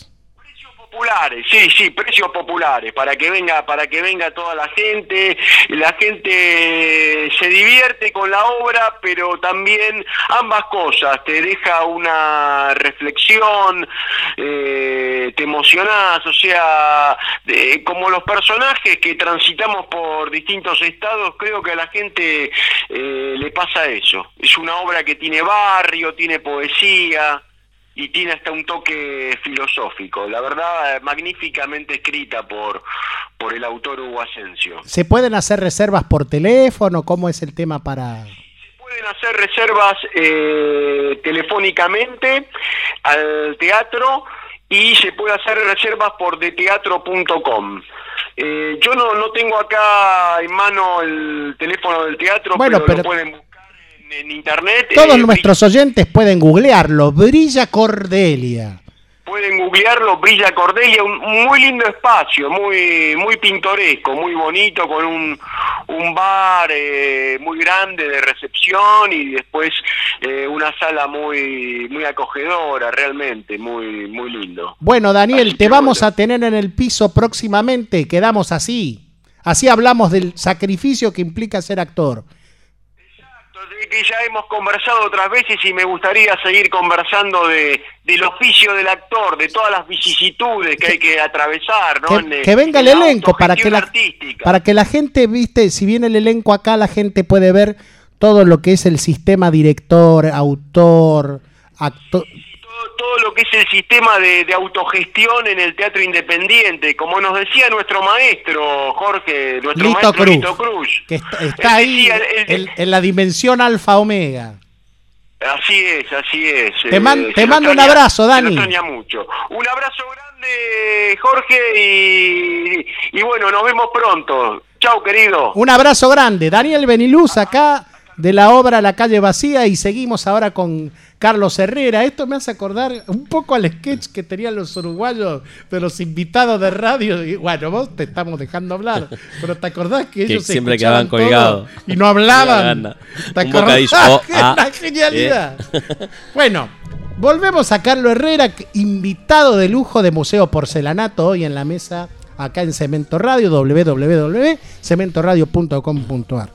Bueno, estábamos hablando de tu formación cuando ya pegaste onda con Claudia Río, que es una gran, gran artista de, de todo lo que es el espectro de los artistas eh, de Rosario. Y hablábamos un poco fuera del aire acerca de cómo eso fue una palabra que yo usé para graficarlo, ¿no? Cómo el circuito cultural de Rosario tuvo que crear autopistas para, entre comillas, exportar el arte a otras partes del país, ¿no? Poder establecer lazos de comunicación y cómo eso se relaciona con tu continuidad en tu carrera. Claro, bueno, es, importante para mí pensar siempre eh, la presencia de lo institucional en Rosario. Estamos hablando por ahí del año 98, 99. Eh, Fernando Farina entraba a trabajar eh, en la dirección del Museo Castañino, eh, que venía un poco mm, fuera de la escena contemporánea, digamos, del país, o un poco se estaba empezando a gestar toda esa movida contemporánea eufórica de fines de los 90 y del 2000. La mejor época. Claro, y él decide, una, una gran época de cambio, ¿no? Él decide mm, tomar eh, el, el museo que, esta- que estaba dirigiendo, eh, digamos que estaba mm, trabajando como curador, y comienza como toda una nueva etapa en la ciudad, que justo coincide un poco eh, con mi aparición en el, en el mundo del arte. Como te contaba, mi relación con Claudia empezó a través de conocernos en la universidad y ella me dice, bueno, ¿por qué mm, no empezás a mandar a salones, a premios? En ese momento estamos hablando de una época en la que ni siquiera había tanta comunicación a través de mm, los soportes de internet. Comenzaba la movida de Facebook, era como Incipiente. muy incipiente. em, Incluso hasta como el arte como moda era incipiente. En, en realidad, claro, todo se, se- se movía a través de vínculos y relaciones, no había como una idea de comunicación más global como hay ahora, en la que uno se puede postular a través de una red social y demás y sostener una carrera, mostrarse, eh, dej- dejarse ver, ¿no? Eh, ahora todo es mucho más fluido, pero en, es- en ese momento eh, Claudia me, dice, bueno, ¿por qué no empezás eh, a enviar a premios y salones? Que en ese momento los premios y salones eran muy consagratorios. Venían jurados internacionales, eh, no tenían una cifra sideral como para que algo te cambiara la vida, pero sí... eh, Un alegrón. Un alegrón, pero además te generaba posicionamiento. Las galerías y los espacios, los curadores estaban muy atentos a las personas que ganaban los premios. Y era el punto de partida, el punto de visibilidad. Salías en una nota, eh, sobre todo si ganabas. Eh, y entonces eh, decidí mandar a un premio que se llamaba Cultural Yandón, que fue el primer Yandón Claro, que dejó acuerdo. de ser sin, eh, que, sin la exclusividad en pintura. Yandón era solo de pintura. Fernando empieza a tomar el mando de Yandón, como se mete, digamos, en la, en la organización. Y organiza el primer premio Yandón sin disciplinas, que fue una rareza. Eh, yo ahí tenía unos 23 años y decido mandar una obra que Claudia me incita a mandar. Claudia también había presentado una de sus obras. Momentos de emoción en esta miniserie. Sí. ¿Viste? Y yo, no- la verdad, desconocía la estructura del arte rosarino, la escena, un poquito conocía por Claudia, pero muy poco. Me presento a ese salón con una proyección de diapositivas que había intervenido. Estaba Gerardo Mosquera, eh, Carlos Basualdo, de jurado, eh, Ivo Mezquita, de Brasil. Wow. Como unas potencias. Eh, Qué nervios, ¿no? Sí. Y, y gana un gran premio en ese premio. Me acuerdo que el primer premio lo, lo gana Ernesto Ballesteros, con una línea, un dibujo unas líneas que hizo en el muro. Y yo gané como un premio especial, recomendación, ta, ta, ta. Bueno, Mención. una cosa como media loca que el jurado sacó. Y eh, tanto Carlos Basualdo como Mosquera, que estaban además dando charlas y demás, en ese momento tenían mucha presencia internacional. Eran los que un poco comandaban las bienales, estaban metidos en toda la Me acuerdo movida. perfectamente esa época. Vinieron a dar unas charlas al Castañino en torno al- a este salón porque daban los premios y vinieron con la, con la carta del arte joven, como que lo que estaba funcionando en el mundo era el arte joven. Entonces que de algún modo habían decidido premiarme y darme mucha visibilidad con ese premio por ese motivo. Yo la verdad no sabía ni quiénes eran estas personas. eh, era como, te digo, mis primeras inmersiones en el mundo del arte. Aprendí todo como muy rápidamente. Fue como una zambullida. Tal cual. Y ahí empecé a, a moverme eh, directamente en Buenos Aires. Al poco tiempo me presenté el premio Banco Nación, también gané un gran premio en ese, pre- en ese, en ese premio. Bueno, y empecé a trabajar con Buenos Aires. Ahí empecé a trabajar primero con una galería, con Galería del Infinito. Eh, Muy buena galería. Allá por el año 2000, 2001. Y eh, empecé a moverme en Capital. Hice mi primer muestra individual. eh, conocí, no sé, agentes de la cultura. En ese momento estaba López Anaya, Laura Buchelato. Eran como las figuras fuertes. La vieja guardia de lo nuevo. ¿no? Claro. La vieja guardia de lo nuevo. En donde las galerías hacían unos almuerzos de prensa que funcionaban, donde había comida de verdad y donde, Había comida. y donde los críticos iban de verdad a sentarse y a charlar de lo que se estaba viendo. No era tan careta como por ahí lo puede ser ahora o tan eh, privatista, era como más de compartir en una mesa lo que estaba pasando. Ahora es todo muy polite, muy New York, muy London. Es muy subir una foto a las redes de lo que viste antes que nadie y, Las to- comunicaciones. y todo muere ahí, ¿no? Impactó mucho. sí. Esto era mucho más de una comunicación real en donde te aconsejaban cómo seguir, qué leer, qué ver, ¿no? Yo era un pichón, estaba ahí apenas arrancando en, en- en la- en la capital. Eh, me fue muy bien en ese tiempo, eh, empecé a mostrar bastante. Eh, la conocí a Irma de Arestizábal en ese momento, eh, que ahí nos debe estar escuchando. Eh, una diosa total, ella la verdad que me iluminó, me abrió mucho mm, eh, la cabeza en lo que yo estaba trabajando en ese momento y me dijo, ¿por qué no te vas a Italia un rato? Que ahí hay una movida, que no sé qué, y me invitó a una bienal de arte joven eh, en San Benedetto del Tronto, en la playa, y me fui. Yo tenía una deuda en conocer a, las- a los parientes de mi, de, de mi abuelo, Ah, a- a, la familia, ¿En qué parte de Italia? en la Toscana. Ah, y- veramente, donde se parla el pero italiano. Veramente. Y me fui, me fui a esa bienal invitado por Irma, que me contactó con un curador chileno. Bueno, mis primeras movidas como afuera, internacionales. Y me fui a Italia y me quedé un año y medio viviendo ahí. Y en ese momento empecé a trabajar con una galería italiana que me llevó a, la Feria de Arco. Y en Arco lo conozco a Hernán Zabaleta, que estaba recién abriendo su galería, Zabaleta Lab, que es ahí donde nos conocimos con Jorge. Contanos lo que era esa muestra, porque yo pienso que era imposible no hacerse amigo de Carlos Herrera, porque fue así como una amistad a primera vista. Nos divertimos, yo me acuerdo que yo lo conocí ahí y nos yo me divertí con él como si lo hubiera conocido de toda una vida. A mí me pasó eso. Bueno, sí, eh, pasó que, digamos, estaba eh, eh, en Italia, aún estaba trabajando con Estela y lo conocí a Hernán y bueno, sentí que su, lo que él proponía en su galería era por ahí un poco más eh, ac- acorde a lo que mi universo artístico planteaba para un futuro, ¿no? Entonces, bueno, me invitó a trabajar con él, a hacer una muestra en su espacio y ahí empezamos a trabajar juntos. Fue mi primer muestra individual eh, con él en su galería. Trabajé siete años con Hernán. Eh, y fue una muestra muy especial para mí. Yo en ese momento estaba trabajando con unos animales embalsamados eh, que andaban en patinetas, que estaban como modificados. Eran animales que yo encontraba en casas de compraventa y que un poco los ridiculizaba, le cambiaba, los humanizaba. de algún Había que verlo eso. Y había una pecera con unos cobayos que estaban vivos, con unas fotografías y se alimentaban y comían. Había un homenaje a Lía Cruzet, una, un- Eso me pareció un fierro. había un, un tributo a, a Lía Cruzet. Eh, había un Disman que estaba todo recubierto de, de eh, maíz inflado y se podía escuchar su disco. Había unas fotos pornos mm, recortadas, eh, ampliadas, gigantes. Muy divertido, pero a- a la vez con mucha jerarquía, no sé cómo explicarlo. O sea, un humor con nivel. Bueno, tenía mucha ironía esa muestra. Un poco. eh, era bastante cínica, si querés.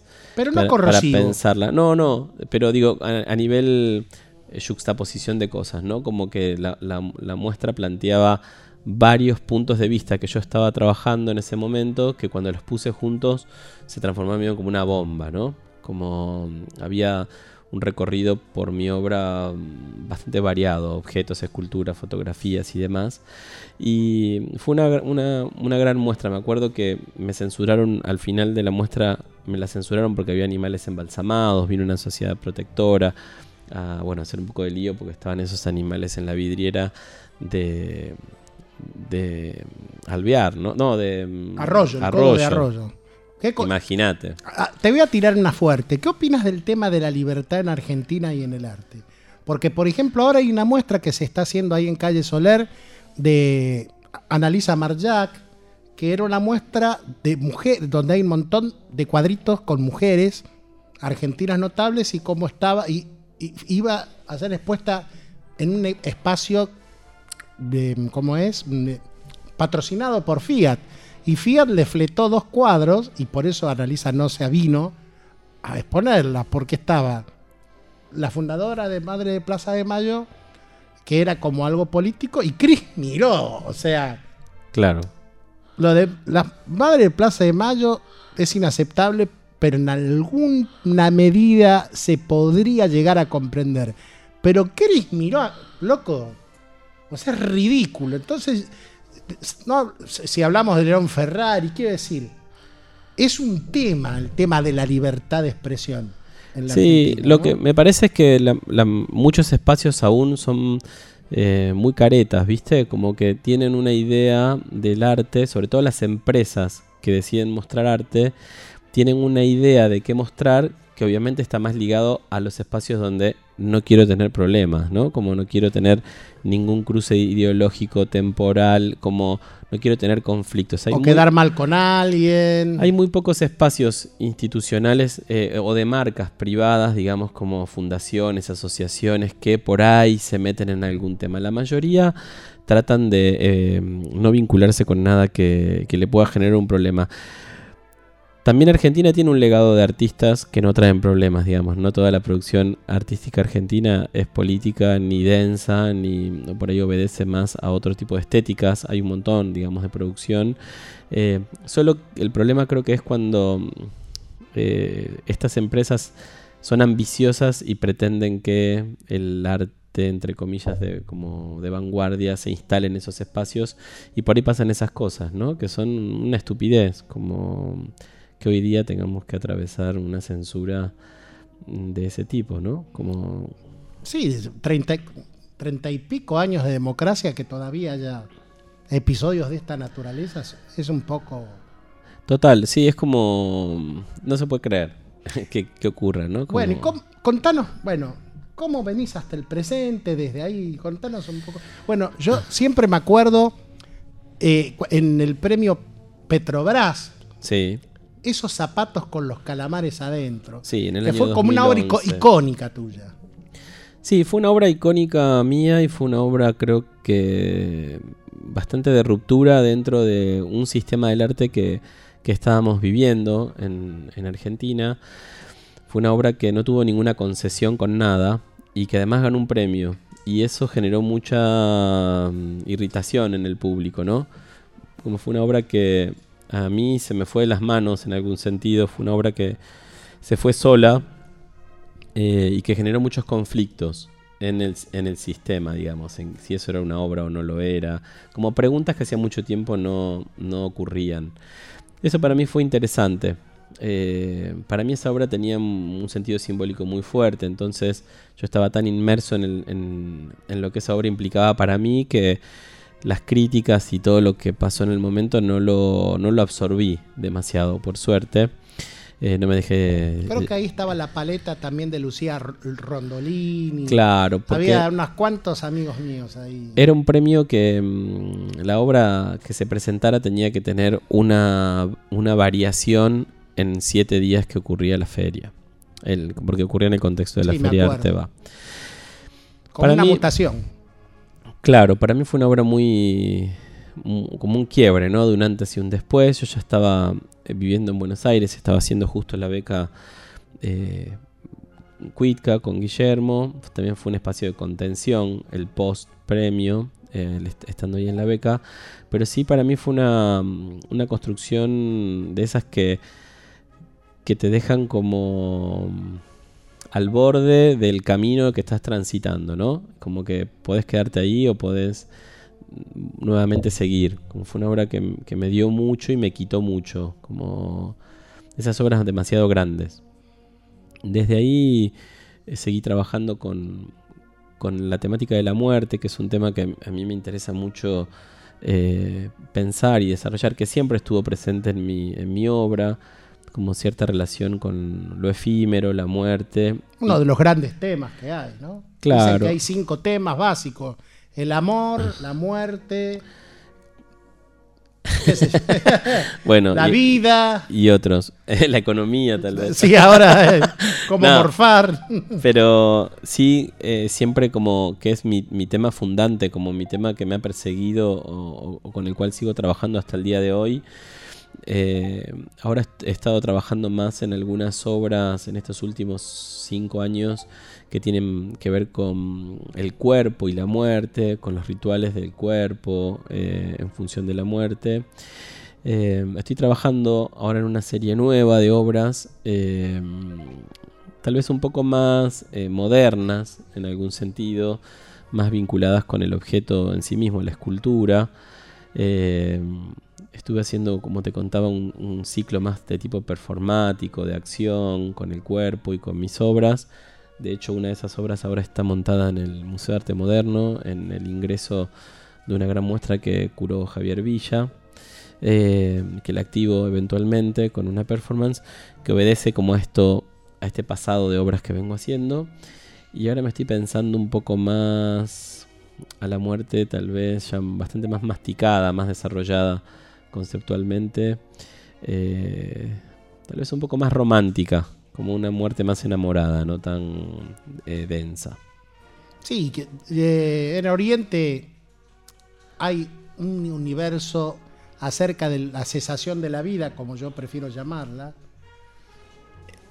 mucho más original y constructivo. Creo que ahí tenés un material de investigación enorme y como nos llevan unos cuantos miles de años, las eh, culturas orientales, creo que así como el tema de la libertad o el tema de que un zapato con caramares sea algo que esté cuestionado cuando en otros países, yo pensaba mientras vos hablabas de esa obra, en otros países esos debates ya están hace mucho tiempo atrás. O sea, todavía estamos un poco como en una situación media como de paisa, apa- desapaisanándonos, ¿no?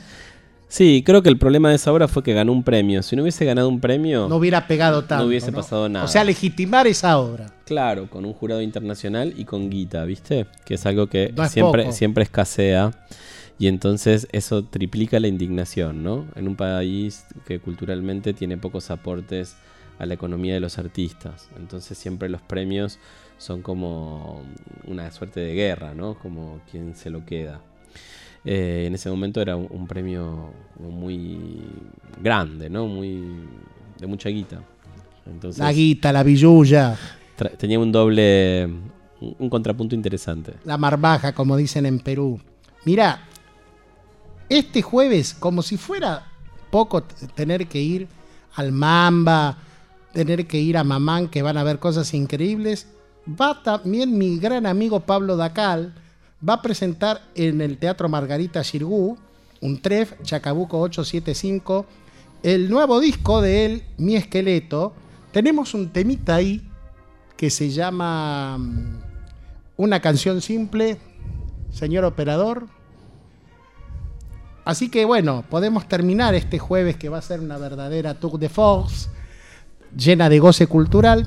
Vamos al Mamba, vamos a Mamam y después vamos a Margarita Shirgun Tref en Chacabuco 875, donde Pablo Dacal va a presentar el disco Mi Esqueleto.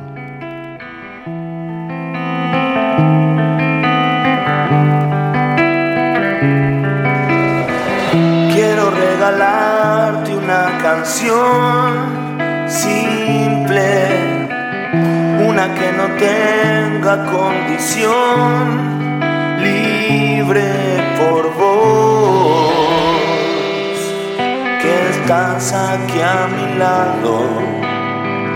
Debería darte la razón siempre pero hay que tener mucho valor entre los dos. Creamos un gigante que cuando decide levantarse aplaza lo que sea. cuánto arte. La verdad que voy a reflexionar algo que me sale muy de ahora. Creo que nos hace feliz a mucha gente que haya tantos artistas. Tanta gente esforzándose. Puede, ser, puede parecer bastante obvio esto. No quiero ser muy estilo Patricia Miki. Pero la verdad que la verdad que caramba, la verdad que uno no deja de, de agradecer a Dios estar en una ciudad. Esperemos que el país mejore para que estemos todos más felices y los artistas también estén más felices. Porque nadie, nadie se imagina, escuchamos ahora a Pablo de acá, nadie se imagina el esfuerzo y la pasión que hay atrás del arte, ¿no? Así es. En este momento te dan ganas de transmitir lo que vos haces a nueva gente, dar talleres, o se te ocurrió eso, lo estás haciendo y yo no lo sé. Bueno, lo, que pasa con el tiempo es que la gente, los artistas jóvenes se te acercan mucho porque terminás eh, transformándote en un referente, ¿no? Como sobre todo artistas que trabajan temáticas similares a las tuyas. Entonces es interesante un vínculo tal vez más eh, mano a mano, ¿viste? Yo no, no soy de dar clínicas y talleres y demás. He trabajado sí en cosas del Fondo Nacional de las Artes y demás, pero no, es que tengo un plan en función de eso. Y si un día te eh, propone la BEC, no sé, te viene Steve Jobs y te dice, bueno, el hijo ah. de Steve Jobs. bueno, ya que hablamos del tema de la muerte, por ahí el tipo se te aparece en una aplicación especial eso puede ser. del más allá y te dice, hello boy, I want you in my no sé, y te propone hacer una beca Apple, no sé. Una beca en Rosario, al borde, al borde del río Paraná, comiendo unas bogas. Una beca, exacta, una beca sabalera en, Rosario con Carlos Herrera. Una beca de placer. ¿Y qué se viene ahora en el futuro inmediato? ¿Planes? ¿Proyectos? Bueno, estoy trabajando, como te contaba, en obras nuevas que van a terminar seguramente en un par de muestras individuales el año que viene, que ya te contaré. Eh, que están ahí en construcción. Eh, Work in progress. Es un tiempo de pensamiento, mucho trabajo pensando en el taller, armando obra, construyendo, visitando herreros, carpinteros, algo de, de materialidad. Estoy de lectura también, obviamente, pero ahora es un momento más de manos en la masa. Bueno, señoras y señores, la verdad que fue un lujo. Estamos haciendo programas de lujo. Hoy nos acompañó acá en la mesa de Museo Porcelanato Carlos Herrera, un grande del arte y un gran amigo. Querido, gracias por estar, viejo. Gracias a vos, Porchi, y a Porcelanato y a Cemento Radio por esta labor tan linda que están haciendo. Muchas gracias. Bueno, y no se olviden que en las redes pueden ver todos los programas de la emisora en Facebook. También estamos en Instagram, en YouTube, estamos en todos lados. Saben que todos los lunes de 19 a 21 horas 21 horas, son la media de gallego. Vamos de vuelta.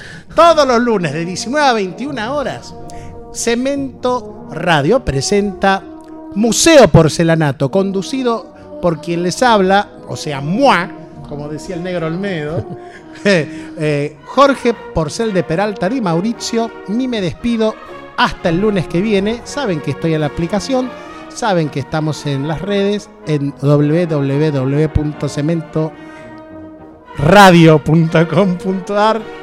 Carlos, gracias por estar. Abrazo grande. Y ahora sí, nos vamos en una nube con un calamar alado.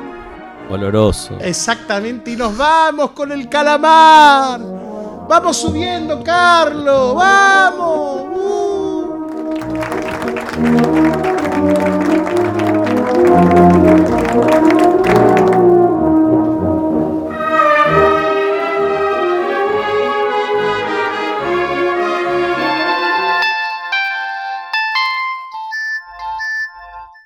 Es la hora 20, 59 minutos.